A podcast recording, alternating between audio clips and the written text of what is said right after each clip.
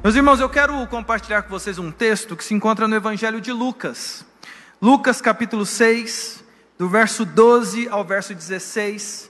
Eu quero ter esse tempo aqui nessa manhã, início de tarde, final de manhã, início de tarde, pensando com vocês aqui nesse texto. Lucas capítulo 6, de 12 a 16, diz assim a palavra do Senhor: Naqueles dias, retirou-se para o monte, a fim de orar e passou a noite orando a Deus. E quando amanheceu, chamou a si os seus discípulos e escolheu doze dentre eles, aos quais deu também o nome de apóstolos. Simão, a quem acrescentou o nome de Pedro, e André, seu irmão, Tiago e João, Filipe e Bartolomeu, Mateus e Tomé, Tiago, filho de Alfeu, e Simão, chamado Zelote. Judas, filho de Tiago, e Judas Iscariotes, que foi, que se tornou o traidor. Meus irmãos, eu quero pensar com vocês aqui nesse texto aqui sobre uma temática que mexe muito com meu coração, porque entendo eu que quando nós estamos ingressando no, no, ano novo, sempre é um ano em que a gente começa a estabelecer alguns princípios, algumas metas, alguns objetivos, e está tudo bem. Agora, eu penso que para nós que somos cristãos, é sempre bom nós pegarmos a Escritura e tentarmos, a partir da Escritura, traçarmos algumas, alguns objetivos para a nossa caminhada. E é esse o meu foco aqui com você. Talvez você esteja aqui nessa manhã pensando em como vai ser o seu ano novo, o seu próximo ano, o que você tem, às vezes, já no seu coração. E eu gostaria de, então, olhando para esse texto, ver aqui algo para deixar com você. Se você quiser anotar, meu irmão, fique à vontade. E eu vou falar aqui o tema e já os tópicos que nós vamos trabalhar aqui nessa manhã. E o tema é princípios para sermos verdadeiros discípulos, olhando para os doze. Princípios para sermos verdadeiros discípulos, olhando para os doze. É essa temática que eu quero pensar com vocês aqui nessa manhã. E eu quero pensar aqui em três aspectos desse tema aqui. Olha só, você pode anotar se você quiser, mas eu vou repetindo ao longo da mensagem aqui. Primeiro princípio: tome cuidado com a religiosidade vazia e fuja do legalismo. Primeiro princípio, nós vamos falar sobre isso aqui. Tome cuidado com a religiosidade vazia e fuja do legalismo. Segundo princípio, dedique sempre toda a glória a Deus. Dedique sempre toda a glória a Deus. E o terceiro princípio, simples: acredite no que está no coração de Deus. Acredite sempre no que está no coração de Deus. Princípios para sermos verdadeiros discípulos olhando para os doze. Essa história aqui, quem nos conta é Lucas. Lucas não era um dos doze, mas Lucas é um historiador sensacional. Nós sabemos que essa história aqui, ela vai aparecer ali também no Evangelho de Mateus, vai também aparecer ali no Evangelho de Marcos, e é uma lista que é repetida. Mas por que eu escolhi Lucas? Se me permitam pegar o microfone aqui para falar aqui segurando, tá bom, pastor? Fica mais fácil para mim. Ah, por que eu escolhi Lucas em especial? Porque quando a gente olha aqui para Lucas, Lucas é o, é o autor que ele vai atualizar a lista. Se você pegar ali essa lista, você vai ver lá no livro de Atos, que é escrito, escrito por Lucas também, e lá em Atos, logo no comecinho do livro de Atos, Lucas vai atualizar a lista, tirando Judas Iscariotes e colocando ali o discípulo que substituiu Judas Iscariotes, que é Matias. E é interessante nós vermos aqui que quando Lucas coloca essa narrativa aqui, de Jesus escolhendo os doze, nós percebemos aqui que todo o contexto que envolve essa história é muito interessante. Jesus então está no seu ministério, ele está naquele momento em que tem muita gente cercando ele, muita gente inclusive está se dizendo discípulo de Jesus, e o texto aqui nos apresenta dessa forma que tem muita gente dizendo: olha, vou ser seu discípulo, vou ser seu discípulo, e agora Jesus então ele vai fazer um momento que é muito interessante, que é oficializar um grupo de pessoas que vão andar mais perto dele, vão andar mais próximo dele. É interessante perceber que isso que Jesus faz, faz, e o evangelista Lucas, aqui, o historiador Lucas, ele vai mostrar para nós que Jesus começa com uma oração. Ele se retira, vai orar, e agora ele, no amanhecer do dia, ele vai anunciar a sua lista. E sabe, irmãos, eu tenho estudado sobre os discípulos de Jesus, eu tenho estudado sobre esses personagens aqui, sobre a personalidade deles, sobre esse momento histórico, desse, desse chamamento que Jesus faz, desse chamamento específico que Jesus faz, e eu quero então pensar com vocês nesses três princípios que você pode carregar para 2024 na sua vida, quando eu olho para Jesus chamando aqueles doze discípulos. O primeiro princípio que eu quero deixar com você, meu querido irmão, é Fuja da religiosidade vazia. Tome cuidado com a religiosidade vazia. Fuja do legalismo. Olha lá na lista. Veja o que acontece quando Jesus narra e chama os seus discípulos aqui. Preste atenção no 13 e no 14. E quando amanheceu, chamou a si os seus discípulos e escolheu doze entre eles, aos quais deu também o nome de apóstolos. Simão, a quem acrescentou o nome de Pedro, e André, seu irmão, Tiago e João, Filipe e Bartolomeu, Mateus e Tomé, Tiago, filho de Alfeu, e Simão, chamado Zelote, Judas, filho de Tiago, e Judas Iscariotes, que se tornou traidor. Você já parou para analisar essa lista? Você já parou para analisar o que Jesus está fazendo aqui, esse momento histórico? Nós muitas vezes tratamos essa lista como apenas um fato de que Jesus está ali chamando pessoas para estar com Ele, mas quando Jesus faz isso, meus irmãos, Ele está mandando um recado. Nós precisamos entender aqui quem é aquele que está chamando. Ora, irmãos, nós bem sabemos que é a segunda pessoa da Trindade, sabemos aqui que é o Alfa e Ômega, sabemos que esse aqui é o Verbo de Deus, e quando Jesus chama esses homens, é interessante perceber que todos eles têm algumas coisas em comum, algumas coisas características a esses discípulos. Eram todos ali da região da Galileia, eram, todo, eram todos homens muito comuns, mas tem uma coisa que chama a atenção e que me marca quando eu olho para essa lista aqui. Você não sente falta de nada, não? Você olhando para essa lista não sente falta de alguma coisa que está aqui, ah, faltando nesse chamamento que Jesus faz? Eu digo para você o que está faltando. Jesus, quando ele vai chamar os seus discípulos, de maneira muito interessante e de maneira proposital e objetiva, ele não chama absolutamente ninguém da elite religiosa do povo de Israel. Jesus não chama nenhum saduceu, Jesus não chama nenhum fariseu, Jesus não chama ninguém da elite religiosa, nenhum sacerdote, nenhum escriba, Jesus não chama esses religiosos. E veja bem, eles eram aqueles responsáveis pelo culto, esses eram aqueles responsáveis pela adoração, esses eram aqueles responsáveis por toda a estrutura religiosa daqueles dias. E quando o próprio Deus encarnado vai chamar discípulos para andar mais perto dele, Jesus não chama ninguém da elite religiosa de Israel, ninguém do templo, ninguém dos levitas, ninguém da elite. Meu querido irmão, se isso não te assusta, isso me assusta profundamente, porque eu tenho um ofício, né? Eu sou pastor. E eu fico angustiado, porque a pergunta é: por que é que Jesus não chamou ninguém da elite? Ninguém dos religiosos? Sabe, meu querido irmão, minha querida irmã, isso serve de alerta para nós quando pensamos em princípios para sermos discípulos de verdade de Jesus, olhando para os doze, olhando para esse chamamento. E o primeiro princípio é: cuidado, meu querido irmão. Minha querida irmã, cuidado com a religiosidade vazia.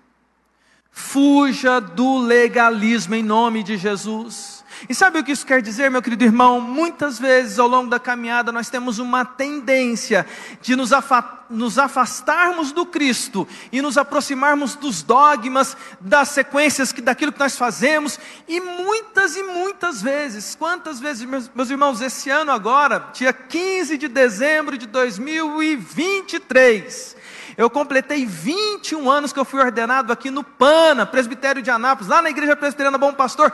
21 anos de ordenação ao Sagrado Ministério. E quantas vezes, meus queridos irmãos, eu vi pessoas perdendo o foco ao longo da caminhada. Passam a ir na igreja sem entender o sentido do porquê estão indo por uma fé histórica, pelo costume, pelo hábito, pelo ambiente de amizade e se tornam religiosos vazios se tornam legalistas de coisas bestas, bobas, e perdem o foco daquilo que é principal. Meu querido irmão, deixa eu dizer para você: quando Jesus está montando a sua lista dos doze, e ele não chama nenhum religioso, ele está ali como Deus encarnado que é, reprovando a religião daqueles dias e dizendo assim: cuidado, cuidado. Meu querido irmão, tenha muito cuidado. Eu sempre penso nisso com muito carinho, porque eu sou formado em teologia, mas eu sou formado em sistema de informação também. Foi uma formação que eu adquiri ao longo da caminhada. E uma das coisas que eu gosto muito dessa área de, uh, de tecnologia, de programação em especial, eu formei lá na raça, irmãos. Não é a minha área de especialidade mesmo. Essa parte lógica me fez sofrer muito, mas serviu muito para mim em alguns aspectos. E tem uma coisa para quem é programador, e onde eu vou nas igrejas sempre tem muito programador, é uma área que tem muito profissional dessa área. Mas uma coisa que eu gosto muito da área da programação é quando você é programador, você consegue ali desenvolver um sistema, um projeto, uma linha de programação, e você pode ali brincando na programação criar uma coisa chamada looping infinito. Talvez você já tenha ouvido falar sobre isso. O que é o loop infinito? Você cria ali uma linha de código, você dá enter nessa linha de código, e esse loop infinito ele vai ficar girando eternamente, num loop infinito automático.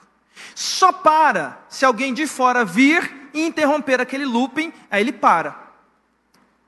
Tem hora que eu tenho a impressão que nós estamos vivendo no cristianismo um looping infinito. Cantamos no automático, Vamos na igreja no automático. Fazemos as rotinas no automático. E muitas vezes perdemos de vista a razão pela qual fazemos o que fazemos. Meu querido irmão, minha querida irmã, você está aqui nessa manhã e você está aqui nesta igreja para servir, de, para glorificar a Deus, para que a sua vida sirva para a glória de Deus, para servir de exemplo daquilo que Deus faz na história de alguém. Nunca perca de vista esse objetivo que Deus estabeleceu para a sua vida. Fuja do legalismo. Cuidado com a religiosidade vazia. Isso me leva a uma segunda lição, olhando aqui para esse texto. Jesus não chamou ninguém da elite religiosa.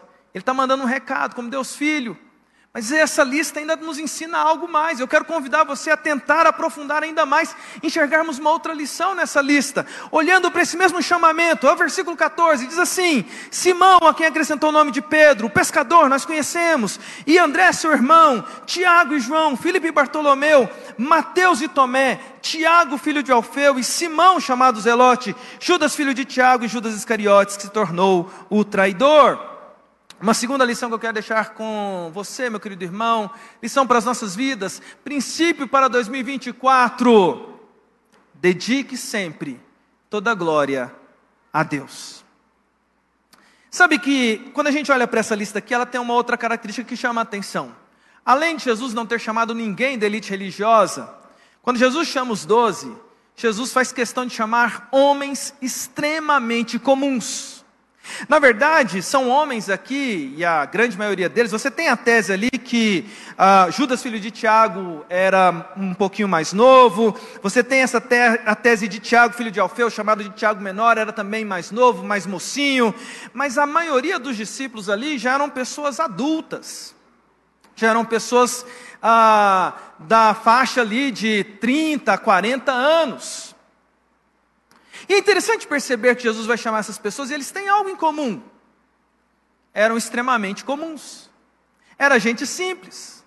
Era gente que não tinha absolutamente nada de extraordinário. Você estuda os evangelhos, você estuda a vida dos discípulos, e não tem entre os discípulos ninguém que é chamado assim: olha, falou agora Pedro genial. Não tem isso. Olha, agora fez a pergunta Felipe, aquele que sempre estava atento a tudo. Não tem elogio. Aliás, o que a gente encontra desses discípulos é que eles, e a Bíblia faz questão de mostrar, é que eles eram, pelo contrário, gente com dificuldade de entendimento. Sabe aquele aluno difícil, você que é professor? Os discípulos de Jesus. Porque o tempo inteiro nos evangelhos, Jesus ensinava alguma coisa, e Jesus terminava de ensinar a lição, os discípulos chamavam ele para o canto e falavam assim: Jesus, o que significa essa parábola? Sabe que nós aprendemos algumas lições muito interessantes com essa lista que Jesus montou aqui. Jesus pegou o homem já com a vida construída, inclusive com a mentalidade já é, com um tipo de conhecimento absorvido. Boa parte deles eram pescadores, outros aqui, as suas profissões nós temos aqui registradas.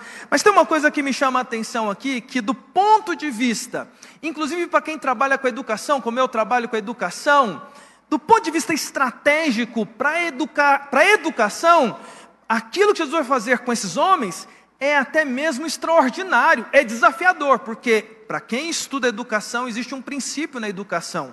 E o princípio é: se você quer educar, comece a educar a partir de crianças. Quem trabalha com educação sabe disso. Você pegar uma pessoa adulta e for educar essa pessoa adulta, é muito complicado, é muito difícil retirar aquilo que a pessoa já tem de preconceito, de conhecimento e colocar conhecimentos novos é desafiador, é praticamente impossível. Mas Jesus, ao escolher os seus doze, pega homens comuns, com dificuldade de entendimento, e vai ensinar esses homens com dificuldade de entendimento simplesmente aquilo que é o mais importante da história da humanidade. Você nunca se parou para perguntar, você nunca parou para se questionar do porquê que Jesus fez isso? Eu quero trazer uma opção de resposta aqui dentre várias possíveis. E essa é a nossa segunda argumentação aqui nessa manhã. E a argumentação é: Jesus fez isso para mostrar que sempre toda glória deve ser dada a Ele. Porque Ele é aquele que faz coisas extraordinárias na vida do ser humano. E extraordinário no sentido de que Ele pegou homens comuns e transformou esses homens comuns em pessoas que influenciaram a história para mostrar para nós que nunca foram esses homens comuns que tiveram a capacidade, mas sempre foi o Deus poderoso que pode pegar homens comuns e fazer coisas extraordinárias através de pessoas comuns para a glória de Deus. Meu querido irmão, um ótimo princípio para 2024. Toda a glória da sua vida deve ser dedicada a Deus. Muitas vezes nós temos essa tentação de bater no peito e achar que somos bons por causa de habilidades específicas que nos foram dadas, e eu costumo dizer isso, a sua habilidade profissional, você é um ótimo empresário, um ótimo, um ótimo médico, um ótimo advogado, ok, glória a Deus por isso, mas lembre-se que Deus te deu essa habilidade, e essa habilidade deve ser vivida para a honra e para a glória do Senhor. Tem uma história que eu gosto muito, eu gostaria de compartilhar essa história com vocês aqui nessa manhã que fala sobre esse negócio de glória de Deus, que mexe comigo, de dedicar a glória a Deus e de ter esse senso sempre no coração e ter essa perspectiva para o nosso futuro.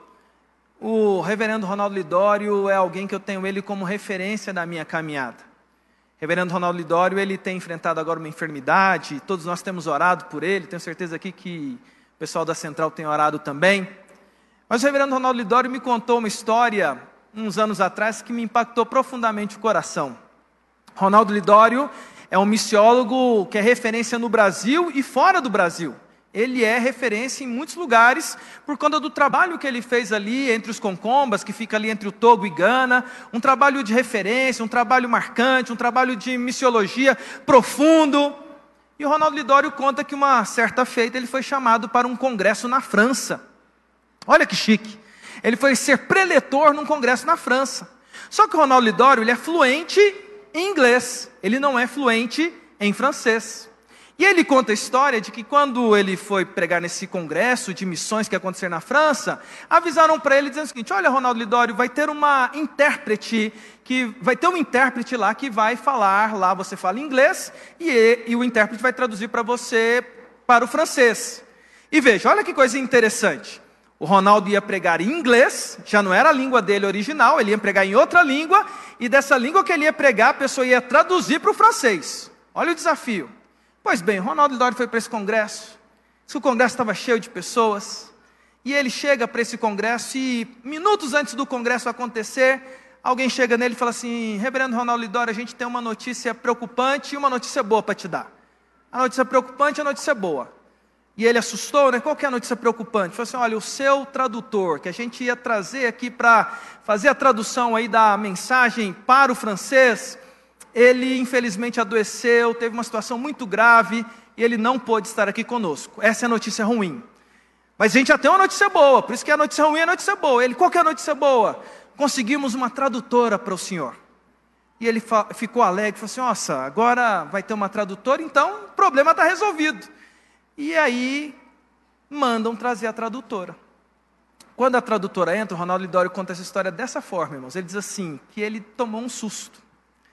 Porque vem ali uma senhorinha segurando uma bengala, um corpo frágil, já mais envelhecida. E ele conta na história que na hora que ele viu a senhora chegando ele começa a conversar com ela em inglês, ela tem uma dificuldade para ouvir, e, ele, e ela pega e fala assim, o que meu filho? E ele, e ele fala com ela, e, ele, e ela fala mais alto, e ele, e ele já na hora falou assim, meu Deus! Ele conta a história dizendo assim, senti na hora que a gente ia ter dificuldade. E aí ele falou assim, não, eu vou apresentar o texto para ela, Diz ele que teve essa ideia, já vou mostrar o texto para ela, porque mostrando o texto para ela e mostrando o que eu vou falar, ela pelo menos vai ter ali a tradução e já vai ter uma noção do que eu vou falar. E ele chamou ela e falou assim: Ô oh, minha irmã, deixa eu mostrar para você aqui a mensagem que eu vou falar. E ela vira para ele e assim: Não, meu filho, não precisa não. Aí ele ficou assim: Meu Deus, o que vai ser esse negócio? E aí chegou a hora da pregação. O Ronaldo Lidório com a sua mensagem para levar ali aos irmãos sobre missiologia, com o coração preocupado. Ele começa a falar empolgado, e quando ele vai é, começar a mensagem, a, a tradutora chega e estava com a bengala, e diz o Ronaldo Dória que ela coloca a bengala de lado, e ele começa a falar, e ela começa a falar empolgado também. Ele olha e assusta, assim, mas como é que aconteceu com essa mulher? E ele começa a falar, e ela começa a falar também. E ele começa a falar empolgado, e ela ia na mesma empolgação de empolgação. E ele conta que chegou a hora que ele estava terminando a frase, e ela estava terminando junto. E ele falava com ênfase, e ela falava com ênfase também. E ele falava da glória de Deus com muita paixão no coração, e ela com paixão no coração. Ele se sente tranquilo e traz a mensagem, e termina a mensagem. É um quebrantamento muito grande naquele grupo de missiólogos ali. E termina, o Ronaldo vai agradecer aos irmãos. E ele, curioso sobre aquela irmã, ele vai perguntando: quem que é essa senhorinha aqui? Muito interessante, na hora que foi pregar, ela ficou tão empolgada. E aí o, o organizador do evento vira para o Ronaldo Lidório e fala assim: Olha, a gente não teve tempo de apresentar direito você para a tradutora, mas essa irmã, quando Billy Graham, nos anos 60 e 70, vinha à França para fazer os grandes congressos de evangelismo, essa era a tradutora oficial do Billy Graham. Meus irmãos, um vaso simples, mas cheio da glória de Deus faz toda a diferença. Eu quero dizer para você aqui nessa manhã, início de tarde, meu querido irmão, que você, ao longo de 2024, possa realizar coisas tremendas, mas que seja sempre para a honra e para a glória do nosso Deus. Eu quero deixar uma última lição, e a última lição, olhando para esse texto, é princípios para que nós possamos uh, vivenciar esse ano de 2024, princípios para sermos verdadeiros discípulos, olhando para os doze. O terceiro princípio é acredite no que está no coração de Deus. Vamos voltar para a lista? Veja, olha o que diz lá o verso 14 e 15. Simão, a quem acrescentou o nome de Pedro, e André, seu irmão, Tiago e João, Filipe e Bartolomeu, Mateus e Tomé, Tiago, filho de Alfeu, e Simão, chamado Zelote, Judas, filho de Tiago, e Judas Iscariotes, que se tornou traidor. Lembre que Lucas, ele atualiza a lista lá em Atos, tirando Judas Iscariotes. A última lição que eu quero deixar com você, meu querido irmão, é acredite no que está no coração de Deus. Eu gosto muito dessa lista aqui, porque esse momento histórico aqui, é o momento em que esses homens se apresentam perante Jesus, ainda imperfeitos, ainda com muitas coisas no seu coração, tem um traidor ali no meio deles, há muitas dúvidas, há muitas incertezas, há, há uma situação que também chama atenção, além desses homens serem comuns, eles tinham profissões, e inclusive questões que chamam atenção, ali entre eles tem pescadores, tem um publicano, tem um revolucionário ali entre eles. E aqui uma terceira lição para nós é: precisamos sempre acreditar no que está no coração do nosso Deus. Certamente há um momento histórico em que Jesus está olhando para aqueles homens como eles eram. Mas é interessante perceber e termos aqui o recorte da história completa e ver no que esses homens se transformaram. Ver o que Deus fez com Pedro. Ver o que Deus fez com cada um deles ver o processo pelo qual Deus trabalhou na vida desses homens, transformando esses homens em gente de influência para a história da humanidade. Não somente isso, meu querido irmão, a Nova Jerusalém carrega os nomes desses homens. E é interessante perceber isso, porque é um momento histórico aqui muito interessante, entre quase que um já e ainda não, porque esses homens estão diante de Jesus ainda imperfeitos, em processo de ser moldados mas no coração daquele que o chama. Jesus sabia o que faria na vida deles. Muitas vezes, meu querido irmão, minha querida irmã, nós estamos justamente nesse momento da nossa vida entre aquele momento em que a gente olha para o nosso coração e ainda, a gente ainda está tão distante daquilo que a gente gostaria de ser, e parece que está distante das respostas e das promessas que nós sonhamos para nós como povo de Deus. Mas deixa eu dizer uma coisa para você, olhando para, que Jesus, para o que Jesus fez na vida daqueles discípulos. Acredite sempre naquilo que está no coração de Deus. Aquele que começou a boa obra em você, aquele que começou a boa obra em nós, ele vai completar. Ele vai cumprir essa missão. Ele vai completar o que ele começou a fazer em nós. Eu gosto de pensar, irmãos, ah, na perspectiva que hoje, eu olho muito para o meu coração, evidentemente, a primeira pessoa alvo dessa mensagem sou eu. E eu gosto muito de olhar para esse texto aqui, e sempre quando eu olho para esse Pedro aqui, para esse Tiago, para esse Bartolomeu, eu vejo a versão que eles estão aqui quando chegam diante de Jesus, e vejo o processo pelo qual Jesus foi trabalhando na vida deles. E eu sempre gosto de pensar que existe uma versão do Alexandre final, uma, uma versão completa, que chegou lá na presença do Senhor. Sabe, e deixa eu expor aqui ainda mais um pouquinho sobre esse tema aqui, dessa questão de Jesus trabalhando. Tem dois discípulos aqui que me chamam a atenção. A gente sempre fala muito sobre os que aparecem ali no comecinho da lista, né? Sobre Simão, chamado Pedro, sobre André, Tiago, João, os filhos de Zebedeu. Mas tem dois aqui que eu gosto de chamar a atenção sobre eles, e deixa eu trabalhar um pouquinho sobre acreditar no coração de Deus, olhando para dois discípulos aqui e o que aconteceu com a vida deles. Se você reparar na lista, tem um discípulo aqui que se chama Mateus. E é Mateus, o publicano. E tem um outro discípulo aqui, que se chama Simão, chamado Zelote. Eu não sei se vocês sabem disso, mas naqueles dias, ser publicano e ser zelote implicava em dizerem que você estava em visões de mundo diferentes, polos diferentes, com perfis, perfis políticos diferentes. Era como se ele estivesse no extremo de um lado e o outro no extremo do outro. O publicano era um extremo político, irmãos, muito interessante, porque o publicano era aquele que era considerado o traidor da pátria. O publicano é aquele que tinha se vendido para o Império Romano. O publicano é aquele que cobrava do seu próprio povo. E o publicano ele era odiado pelo seu próprio povo, colocado à margem da sociedade. Por quê? Porque ele tinha traído seus próprios irmãos. Jesus vai lá e chama um publicano. Só que tinha um outro que era o Zelote. Os Zelotes, irmãos, também eram um partido político, revolucionários. Eles queriam a libertação de Israel, e eles eram revolucionários tão agressivos e violentos que eles é, eram conhecidos por atentados que faziam. E tem uma coisa muito interessante dos, dos Zelotes, que eles tinham umas facas cuneiformes, e eles eram especialistas nisso, porque eles tinham raiva de dois grupos de pessoas. E ele, se pegava essa pessoa ali sozinho, um zelote matava.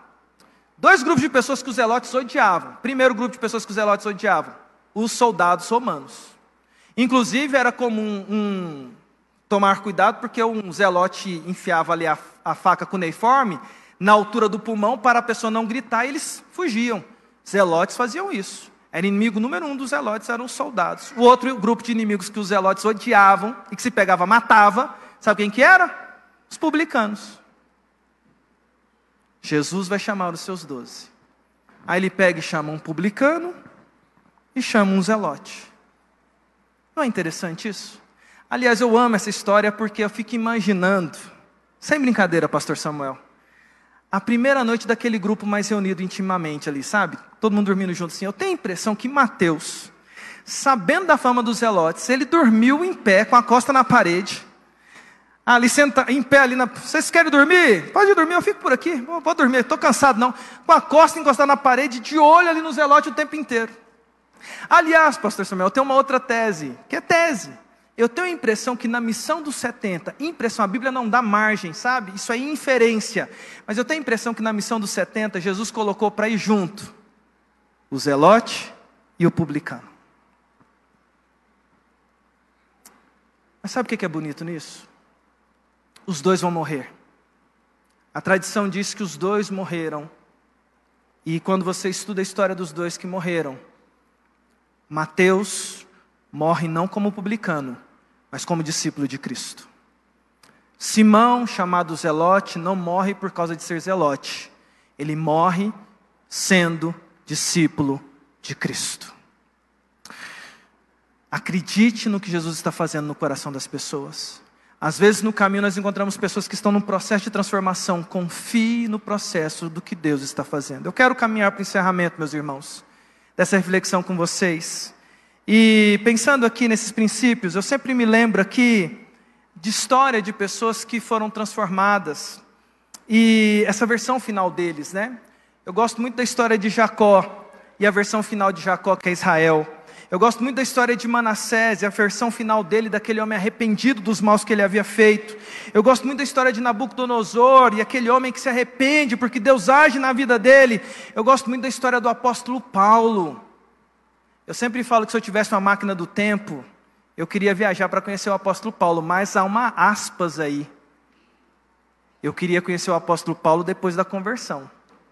Se eu chegasse no apóstolo Paulo antes da conversão do apóstolo Paulo e falasse: Ô oh, Paulão, eu sou cristão. Antes da conversão, meu irmão, Paulo ia, não ia me receber bem, não.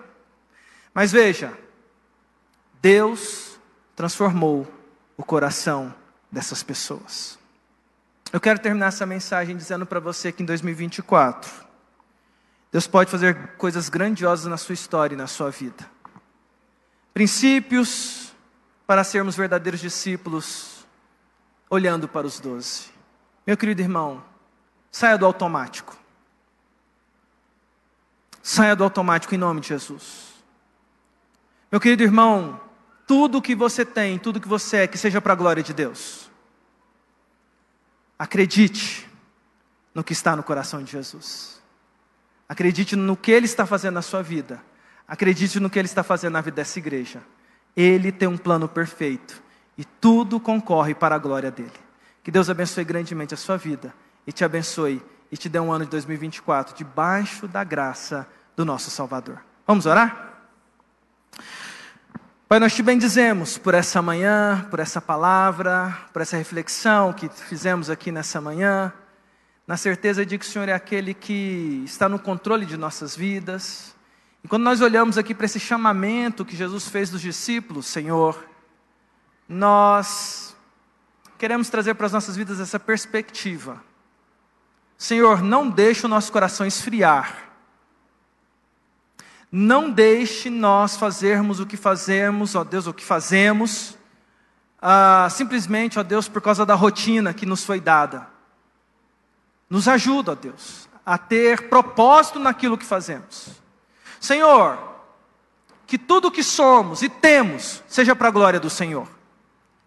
Senhor, muitas vezes chegamos nessa altura do ano, no final, nessa passagem, e muitas coisas estão mal resolvidas, problemas que ainda precisam ser resolvidos em várias áreas questão da saúde, questão familiar, questão empresarial, às vezes, financeira. E muitas vezes nós estamos com grandes interrogações na nossa vida, questões espirituais. Senhor, que nessa manhã o Senhor renove em nosso coração a certeza de que o Senhor está trabalhando em nossas vidas e que nós podemos e precisamos descansar e acreditar naquilo que está no teu coração. Assim abençoa a tua igreja, a Igreja Presbiteriana de Anápolis. Realiza na vida desta igreja o teu querer. Abençoe os projetos desta igreja. Abençoa o teu povo. Esta é a nossa oração. Em nome de Jesus. Amém.